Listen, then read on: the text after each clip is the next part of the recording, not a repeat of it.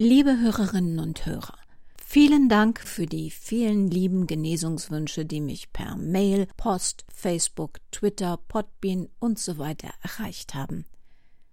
In den letzten fast elf Jahren habe ich Ihnen am Ende nahezu jeder Sendung geraten, gut auf sich aufzupassen.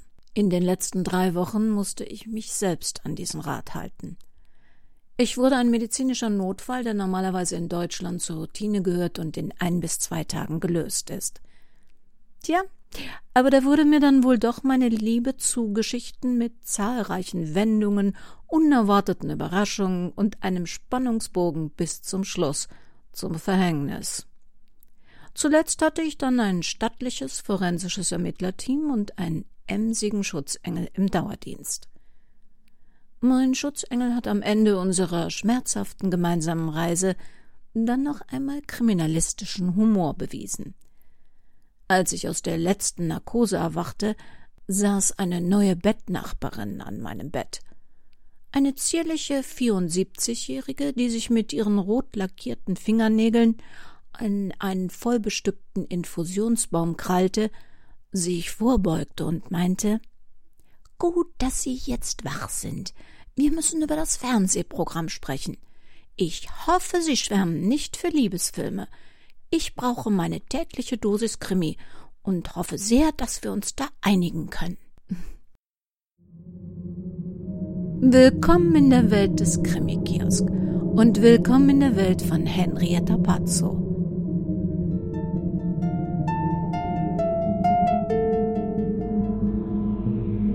Lamm Fromm.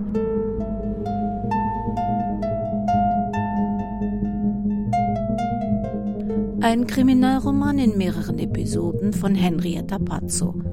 Eine Produktion des Krimikiosk Verlages Petra Weber in Köln.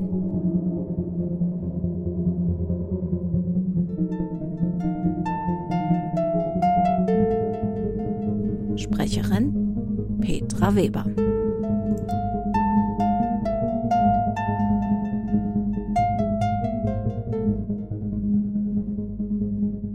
Sie hören Episode 5.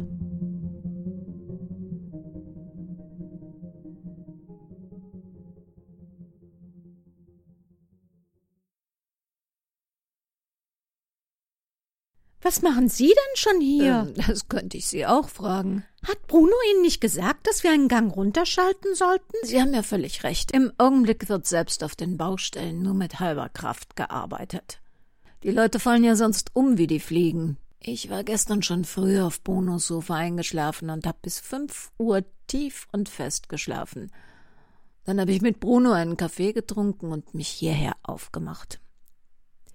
Frau Klemmer, die nächsten zwei bis drei Tage sind vielleicht die letzten, bei denen ich so tun kann, als ob alles normal und wie immer ist.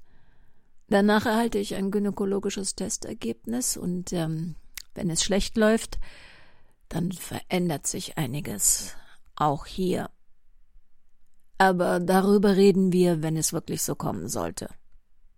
Ich verdränge jetzt mal alle Überlegungen zu meiner Person und jetzt suchen wir erstmal nach Maike.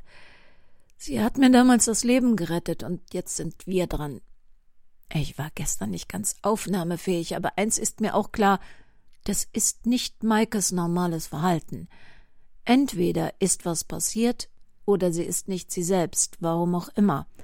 Wie weit ist denn Frank Siebert? Er ist unserer Meinung. Aber für polizeiliche Aktionen gibt es leider keine Rechtsgrundlage. Das Persönlichkeitsrecht Maikes sei zunächst zu schützen.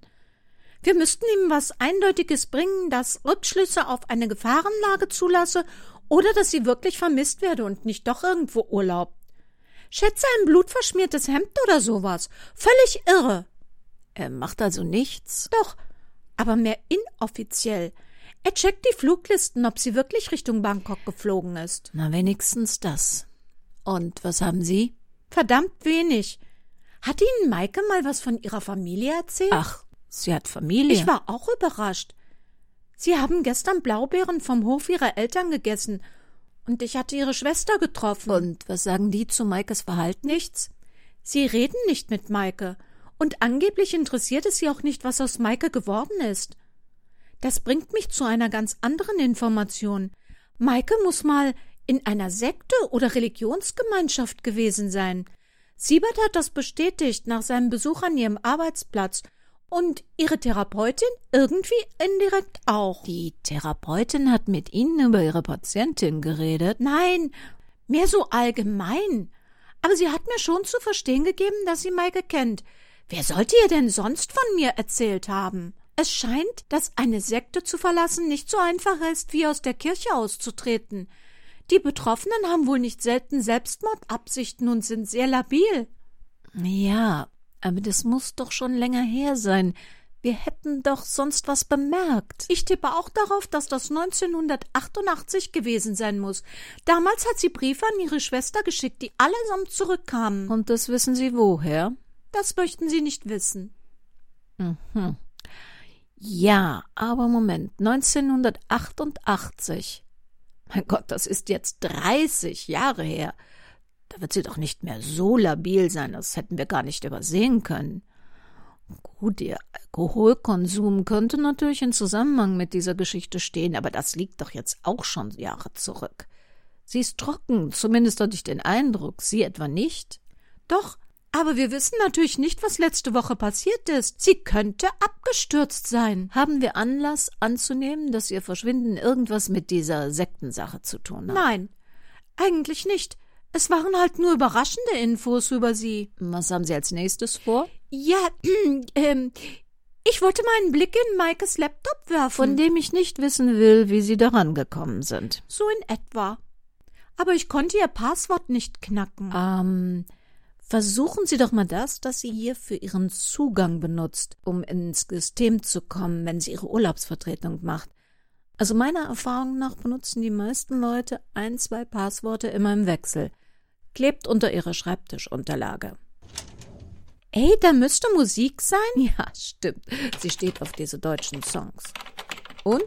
Klappt's? Bingo. Dann nehme ich mir mal Ihren Browserverlauf, Social Media und Ihre Mails vor. Ähm, ist dieses illegale Verhalten okay für Sie? Letzte Woche hätte ich Ihnen einen Vortrag über das Strafmaß gehalten. Aber in dieser Woche denke ich, wir müssen alles tun, was wir für richtig halten. Ich fahre gleich mal die Friedhöfe der Umgebung ab. Ich bin da ja schließlich Stammgast mit meiner Kamera. Mal sehen, ob ich die Beerdigung ausfindig machen kann, zu der dieser Kranz gehört und die sie ja ganz offensichtlich besuchen wollte. Ich habe schon alles durchgesehen auf den Friedhöfen hier im Umfeld gab es gestern Nachmittag keine einzige Beerdigung. Ah, ich denke, da ist ein Gedankenfehler. Die Beerdigung wird vormittags gewesen sein. Maike hatte Angst, ihr Kranz würde abgeräumt werden. Ich glaube nicht, dass sie eine Special Guest Appearance plante. Maike hat viel Empathie. Wenn ihr Kranz bei der Bestattung nicht erwünscht war, dann war sie es mit Sicherheit auch nicht. Sie wollte sicher hingehen, wenn alles vorbei war. Abschied nehmen in aller Stille. Niemand möchte mit trauernden Hinterbliebenen auch noch Zoff am offenen Grab.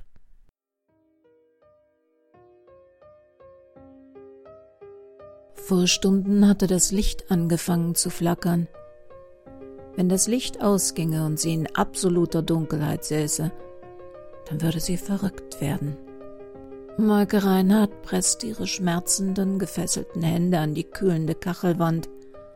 So hatte sie herausgefunden, dass die Kacheln unterschiedliche Temperatur hatten, und an einer der kühleren Stellen tropfte etwas Wasser. Sie hoffte inständig, dass es wirklich nur Wasser war, durch einen Mauerritz, das zumindest ihre aufgeplatzten Lippen befeuchtete. Ihre geschwollene Zunge klebte im Mund. Ihre Lippen, ihr Gaumen, alles klebte. Sie sehnte sich nach dem Geräusch von ihrer Kehle herunterfließenden Wassers, nach dem Gefühl, gierig zu schlucken, sich den Rest einer Literflasche über den Kopf zu kippen. Wenn sie erschöpft einschlief, träumte sie vom Aussaugen saftiger Wassermelonen oder fruchtiger Dosenmandarinen, Erstaunlich. Der Hunger war irgendwann verschwunden. Aber der Durst wurde unerträglich. Maike Reinhardts Gedanken kreisten immer und immer wieder um ein Wort Wasser. Nicht nur zum Trinken. Ihr durchgeschwitzter Körper erinnerte sie an Zoobesuche mit ihren Eltern, in diesen alten Tierhäusern, Nilpferde, Elefanten, Affenhäuser. Da hatte auch dieser unerträgliche tierische Gestank geherrscht. Der Geruch des Eimers, den Esther ihr hingestellt hatte, war in der Wärme kaum auszuhalten. Sie hatte schon ihre Unterwäsche ausgezogen. Wenn diese weiter auf ihrer Haut festklebte, wäre sie mit ihr verschmolzen. Maike wusste, was Esther von ihr wollte. Erklärungen. Aber gäbe Maike ihr die Erklärungen, die sie haben wollte, würde das Maikes Leben eher gefährden als retten. Denn nicht immer brachten Wahrheiten die gewünschte lindernde Wirkung. Sie musste Esther überzeugen. Hatte sie das nicht mal gelernt? Menschen von etwas zu überzeugen, unabhängig vom realen Gehalt der Aussagen?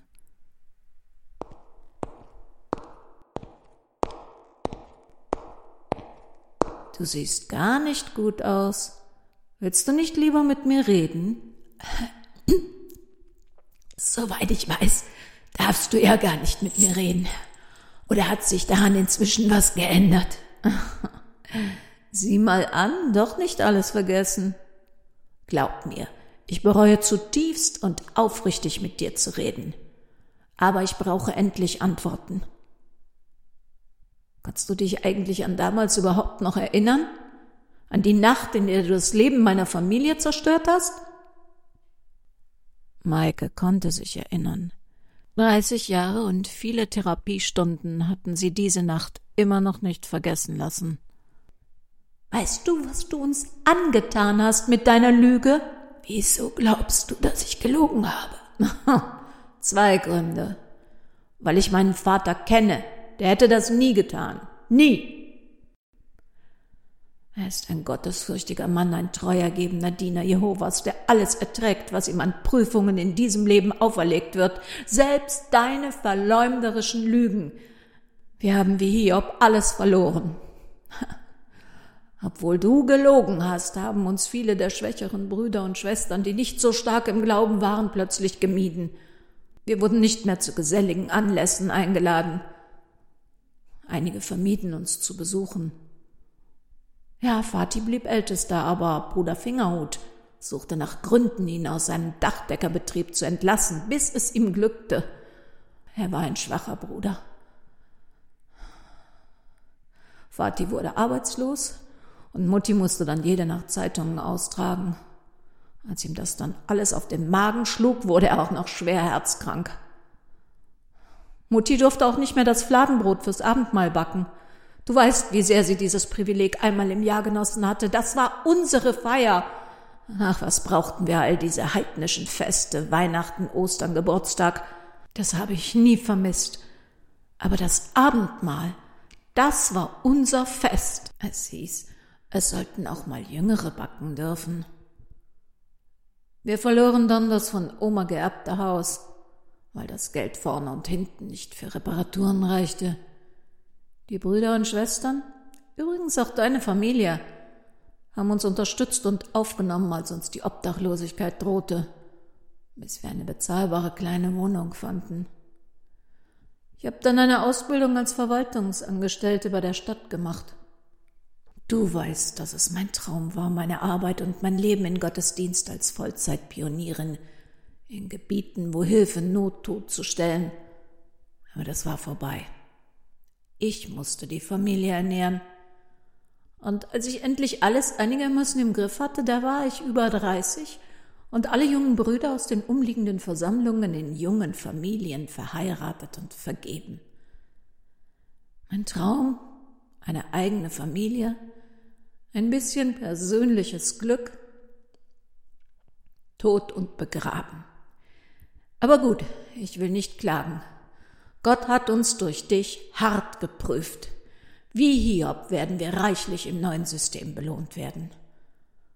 Was Jehova betrifft, Er segnete das Ende Hiobs danach mehr als seinen Anfang, so dass er schließlich 14.000 Schafe und 6.000 Kamele und 1.000 Gespanne Rinder und 1.000 Eselinnen hatte. Auch hatte er dann sieben Söhne und drei Töchter. Hiob 42, Vers 12 und 13. Und Lukas wage es nicht, seinen Namen in den Mund zu nehmen. Du warst an Lukas Grab. Ich habe deine Gänseblümchenkränzchen gesehen. Nur du hast diese Kränze mit Lukas geflochten. Ich habe sie entsorgt. Hätte Hilfe gebraucht. Hilfe? Wozu? Es war nicht leicht, aber wir haben es irgendwie geschafft. Lukas war immer ein sensibler Junge gewesen. Er bedurfte Gottes besonderen Schutz und die Brüder und Schwestern haben sich seiner in sehr liebevoller Weise angenommen. Sie haben ihn zu sich genommen, mit ihm gebetet und ihm geholfen. Er sollte sogar Dienstamtsgehilfe werden.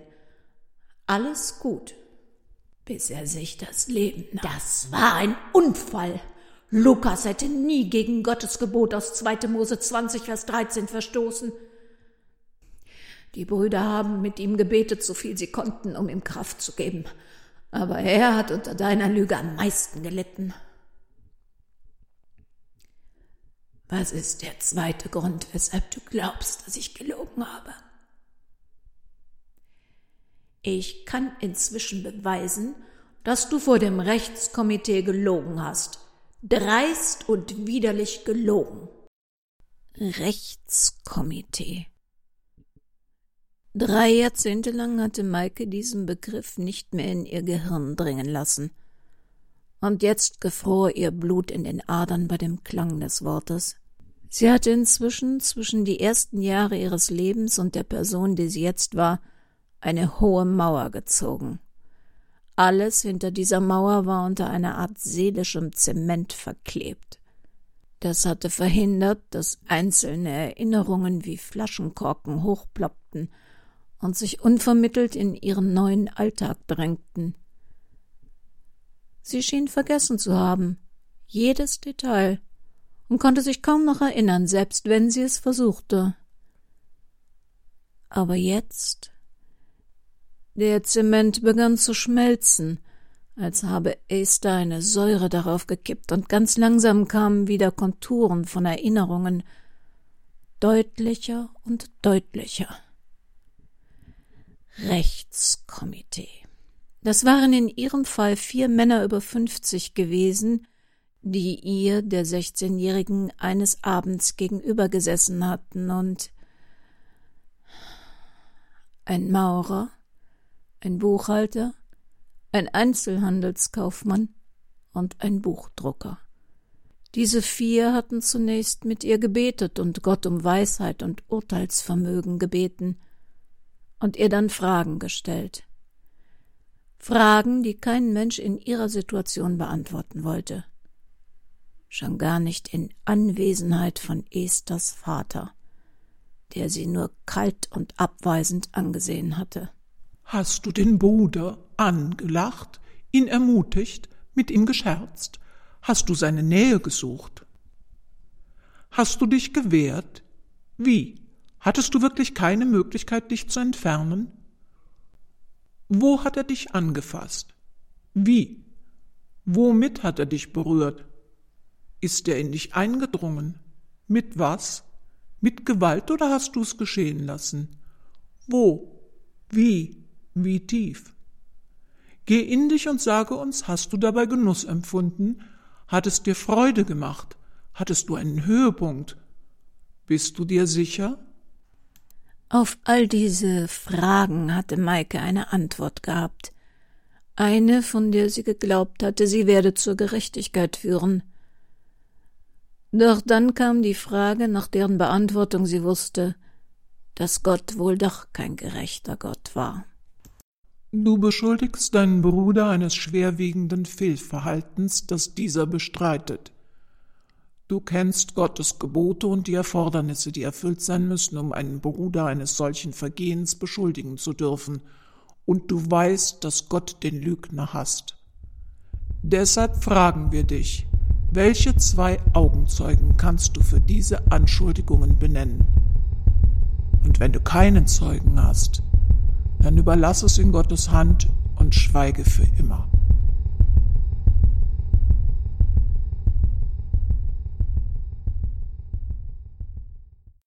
An dieser Stelle möchte ich noch einmal erwähnen, dass Namen und Handlung unseres Krimis natürlich erfunden sind. Nicht erfunden sind die Verfahrensweise und Vorgänge, über die wir hier, wie zum Beispiel über diese Zwei-Augenzeugen-Regel, berichten. Eine weltweit tätige Religionsgemeinschaft, die in Deutschland seit 2009 offiziell auch als Religion anerkannt ist und damit alle Vorteile wie etwa Grundsteuerbefreiung genießt, fordert von ihren Gemeindemitgliedern, dass sie, sofern sie Vergewaltigungsopfer oder Missbrauchsopfer wurden, das Unmögliche, nämlich zwei Augenzeugen dafür zu erbringen. Und das auch noch heute im Jahr 2018. Sofern die Opfer das nicht können, werden sie unter Druck gesetzt, das Geschehen in Gottes Hand zu geben. Ausschließlich in seine, nicht etwa in polizeiliche. Ein unerhörter Schutz für Täter und ein furchtbares Verfahren für deren Opfer. Wir hören uns in der nächsten Woche wieder und bis dahin können Sie gerne alle Informationen zum Impressum und auch sonstige Infos über uns auf www.krimikiosk.de oder in den Show Notes zu dieser Sendung einsehen.